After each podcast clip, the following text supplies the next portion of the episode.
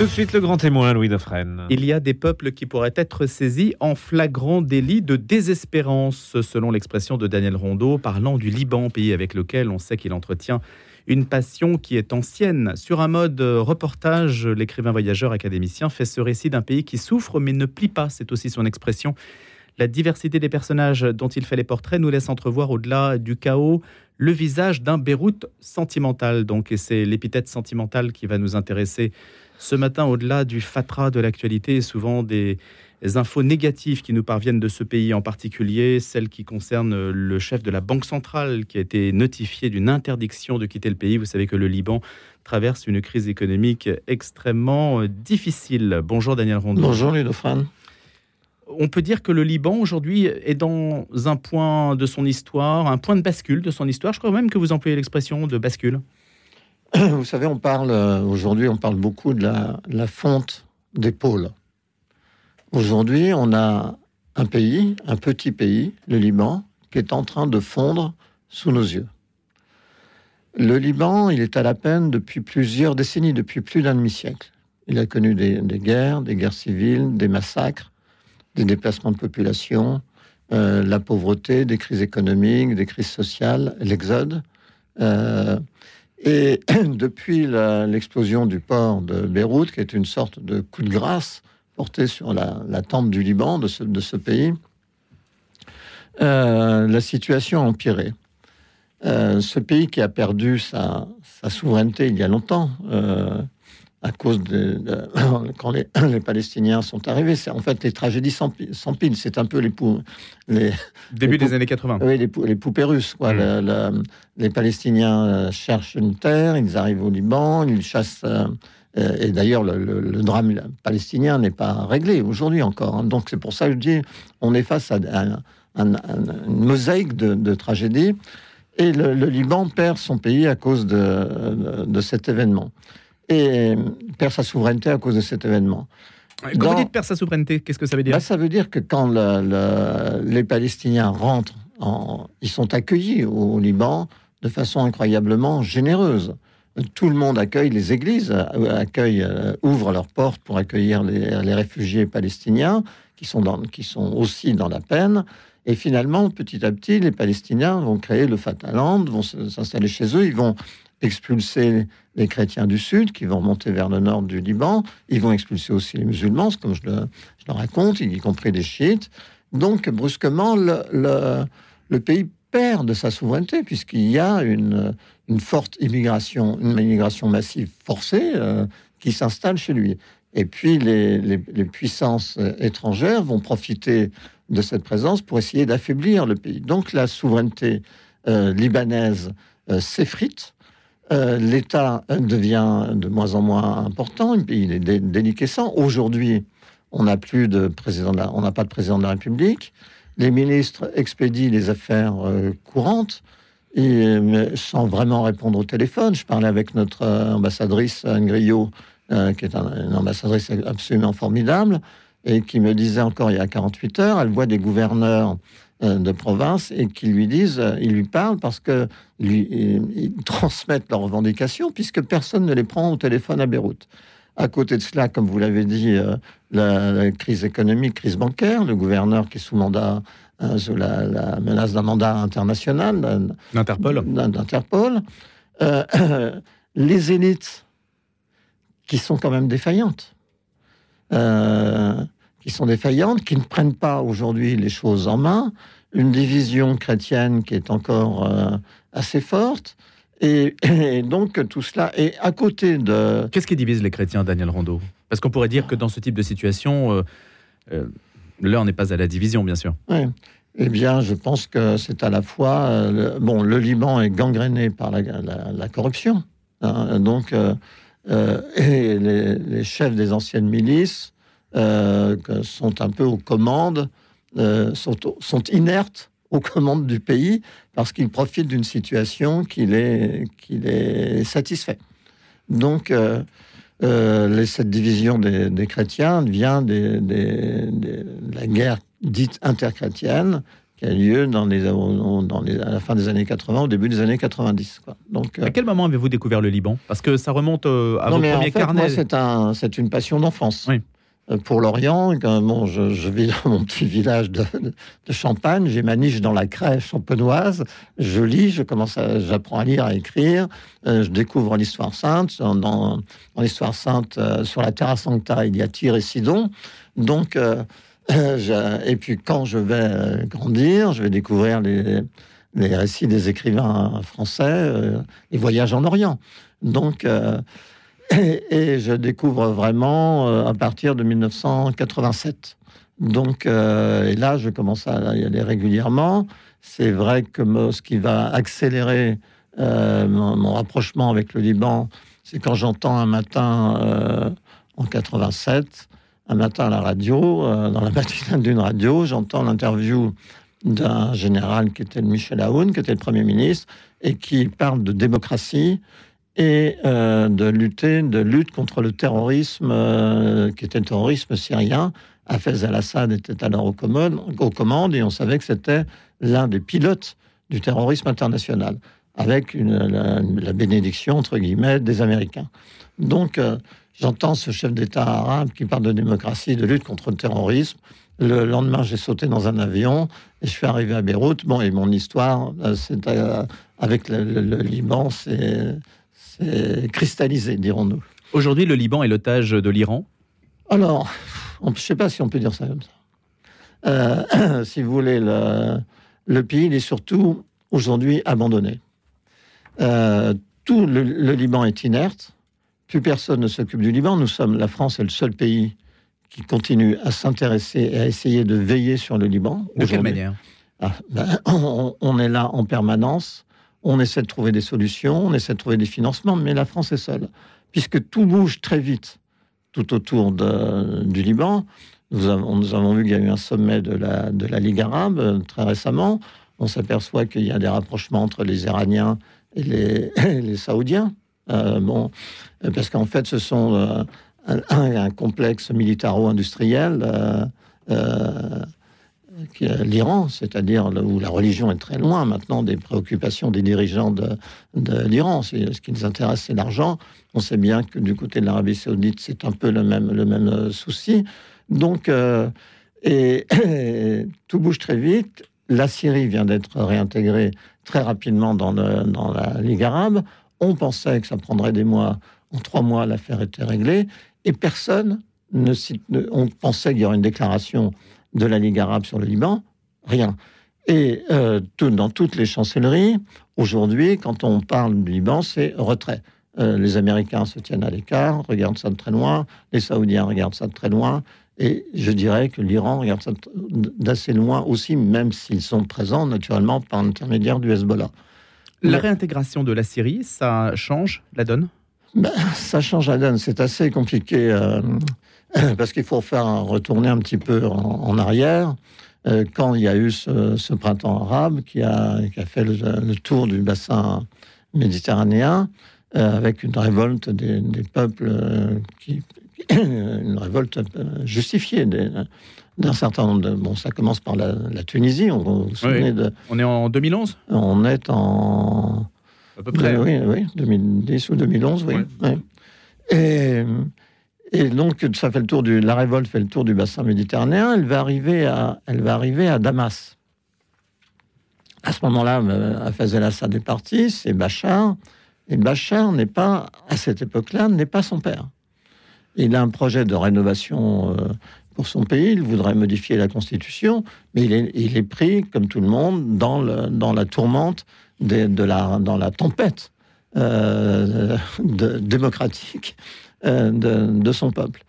Et là, beaucoup de puissances euh, étrangères vont intervenir très vite, parce que les, Saoudiens, les Qataris vont envoyer des mercenaires, des armes, et qui vont ensanglanter la présence, là aussi c'est un problème de souveraineté, ensanglanter le conflit, la revendication du, peuple, du peuple syrien. Cela a entraîné la, reprise en main euh, par Bachar va entraîner une, énorme émigration. Et aujourd'hui, nous avons 2 millions de réfugiés syriens qui sont sur le sol libanais. 2 millions, alors que les Libanais sont 3 millions 5. Ce sont, ce sont, ces réfugiés syriens sont sunnites et les camps de réfugiés abritent naturellement euh, des, des combattants de l'État islamique. Cela veut dire qu'on assiste à une sorte de répétition tragique de ce qui s'est passé. Les Syriens ont été accueillis par les Libanais, comme les Libanais avaient accueilli à juste titre euh, les Palestiniens. Les Palestiniens. Mmh. Or, on ne peut, le scénario est écrit d'avance. C'est un réfugié syrien, s'il continue à rester sur le sol libanais et d'une certaine façon à y prospérer, euh, ils vont prendre le contrôle, ils prendront le contrôle, ou en tout cas, ils vont, ils vont une fois de plus déséquilibrer totalement euh, euh, ce pays déjà tellement fragilisé. Dit comme ça, Daniel Rondeau, euh, on est très loin de l'épithète sentimentale. Bah, Dans le sens où on a l'impression d'avoir une situation sans issue. Eh, non, alors, sentimental, c'est parce que mon livre, en fait, c'est une, c'est une sorte de succession de portraits de tous les gens que j'ai rencontrés et pour la plupart d'entre eux, les gens que j'ai aimés depuis euh, une quarantaine d'années que je vais à, Beyrouth. De tout milieu, hein oui, bien sûr, de tout milieu, de toute confession, euh, des vagabonds, des milliardaires, euh, les deux béatitudes, les patriarches, les quatre présidents, beaucoup de savants, des poètes comme Adonis ou Peut-être des saints, dites-vous. Peut-être des saints, oui, j'en suis sûr, forcément. Donc, euh, euh, qu'est-ce qui m'a frappé dans le, quand je suis arrivé à Beyrouth? Quand j'arrive à Beyrouth, c'est déjà le chaos, c'est le chaos de la guerre. Et euh, le bombardement syrien sur Beyrouth même. Et ce qui me frappe, c'est l'espèce de d'attitude très résolue et souriante des Libanais en permanence. C'est-à-dire, ils sont dans la tragédie, L'immigration a déjà commencé, l'exode a déjà commencé pour beaucoup d'entre eux. Leurs enfants vont faire leurs études euh, ailleurs, principalement à Paris. Mais ils gardent une sorte de courage, de fantaisie, d'optimisme. Ils ont une position oblique par rapport au monde qui leur permet de faire face aux pièges du destin. Parce qu'ils ont une longue habitude du, du, tracas. Ce sont, bon, ceux que je vais commencer par raconter, rencontrer sont des chrétiens. Mais en fait, le, les chrétiens d'Orient, le, christianisme euh, libanais, a irradié dans tout le pays. Et tous, y compris les, chiites ou les sunnites, ont cette, euh, cette, euh, cette forme d'espérance vrillée à l'intérieur d'eux-mêmes qui leur permet de croire bon, que demain, ils vont s'en sortir. Il y a un modèle de citoyenneté libanais qui, qui transcende l'appartenance religieuse. Oui, enfin, qui transcende, oui un Libanais, qu'il soit euh, sunnite, chiite ou chrétien, ah oui, bien, sûr, bien sûr. Il est libanais, ça se reconnaît. Non, bien sûr, ils sont libanais. Et c'est pour ça que les chiites sont des libanais. Et hmm. que euh, le Hezbollah euh, aussi, est un, ce, sont des, ce sont des libanais. Il ne faut pas oublier ça. C'est une composante très importante du Liban. Donc, et moi, je suis frappé par cette détermination, par ce sourire face au destin qui, qui les frappe. Or, aujourd'hui, qu'est-ce que J'ai rencontré, quand je, je suis allé pour la dernière fois au mois de juste avant Noël, en décembre 2022, euh, pour la première fois, je les prends en flagrante délit des espérances. Et il y a cette phrase de la chanteuse Férouz, cette, magnifique euh, diva, et la diva de tout, l'Orient, quand elle rencontre cette, diva du vieil Orient, quand elle rencontre notre jeune président euh, Emmanuel Macron qui va à Beyrouth, et la première visite de Macron est pour Férouz, elle lui dit, Monsieur le Président, c'était mieux pendant la guerre. Qui est une phrase terrible. C'est une phrase terrible parce qu'aujourd'hui, ils ne voient pas comment ils vont s'en sortir. Les Syriens disent la même chose. Hein. Les, Syriens disent ils souffrent de la faim quasiment aujourd'hui à l'heure où l'on parle. Mais bien sûr, puisque c'est un, pays qui est sous, sous sanctions. Donc, euh, la diplomatie ne peut pas faire bouger ça, Daniel Rondeau. Alors, bien évidemment que la diplomatie doit faire bouger ça. La Ligue arabe a commencé à faire bouger les choses. Mais bon, il faut que les pays européens euh, et les, les États-Unis, puisque nous sommes quand même aujourd'hui sous, sous une certaine influence américaine, dirons-nous. Euh, c'est le moins qu'on puisse dire. C'est le moins qu'on puisse dire. Il faut que les pays européens comprennent qu'ils doivent modifier leur politique euh, vers le, vers le Moyen-Orient, vers la Syrie, vers le Liban, mais pour, et vers les, Palestiniens aussi. Mais pour l'instant, les Européens regardent ailleurs. On voit le, drame palestinien continue, le Liban s'enfonce dans l'indifférence générale, et la Syrie, les sanctions ne sont pas levées. Donc tout ça crée une zone de malheur, c'est une zone de malheur dans un pays qui devrait être euh, voué au bonheur. Allez, je vous cite euh, Daniel Rondeau. Je rencontre Salas Tétier pour la première fois dans la grande salle à manger de la résidence des Pins où nous avons convié avec Jean-François Degnaud une vingtaine d'intellectuels et de journalistes. C'était déjà il y a quelque temps. La résidence des Pins est un élégant palais de style turc, pierre jaune, marbre rouge, bois de cèdre, qui abrita un casino puis un hôpital pendant la Première Guerre mondiale. C'est de là que, donc de cette résidence, que le général Gouraud proclame l'État du Grand Liban en 1920. On rêve, on imagine à mesure que l'on vous lit, Daniel Rondeau. On est surpris aussi que euh, face à la finesse euh, des gens que l'on rencontre, ainsi que vous l'avez dit, de leur manière de voir la vie, de leur qualité intellectuelle également, ils n'arrivent pas à trouver les ressources pour s'en sortir. Vous voyez, là, on est face à une. non, mais je vais faire une comparaison vraiment un peu, peut-être un peu stupide, mais le Soudan, par exemple, connaît une situation terrible aujourd'hui. Mais j'allais dire, on comprend pourquoi le Soudan, qui est un, un pays un peu livré à des seigneurs de la guerre, en fait, se retrouve dans cette situation. Pour les Libanais, qui sont quand même occidentalisés à certains égards, qui font des études supérieures dans les pays euh, occidentaux, qui, ont des qualités linguistiques. Qui une université voilà. Saint-Joseph de très haut niveau. Ça devrait donner des solutions. Et, bon, comme le dit le poète Adonis, magnifique poète de langue arabe, euh, qui est, qui, est libanais, euh, il parle de la richesse humaine de, Beyrouth. Alors voilà. Il y a une richesse, vous avez entièrement raison, il y a une richesse humaine extraordinaire à, Beyrouth, mais c'est vrai que pour la première fois, tous ces gens, brusquement, euh, et ça c'est flagrant depuis l'explosion du port, on a l'impression qu'ils ont démissionné. Quand je parlais de la faillite des élites, je ne parlais pas des élites, des élites qui, des seigneurs de la guerre, si vous hmm. voulez. Je parlais naturellement de toutes les élites économiques, politiques, intellectuelles. Il y a, il y a énormément de richesses euh, dans, la, dans la, population de, libanaise. Et c'est vrai que pour la première fois, on a l'impression qu'ils attendent que, que, les autres euh, s'occupent de leur cas. Or, euh, il y a eu un énorme sursaut quand il y a eu des, manifestations il y, a, il y, a, trois ans. Il y a eu une sorte de nouveau printemps euh, béroutin, avec beaucoup d'impatience, beaucoup d'exigence, beaucoup de, de, de, force même dans ce, dans ce mouvement populaire. Et on a l'impression que ce mouvement, il est, pour l'instant, le feu est retombé.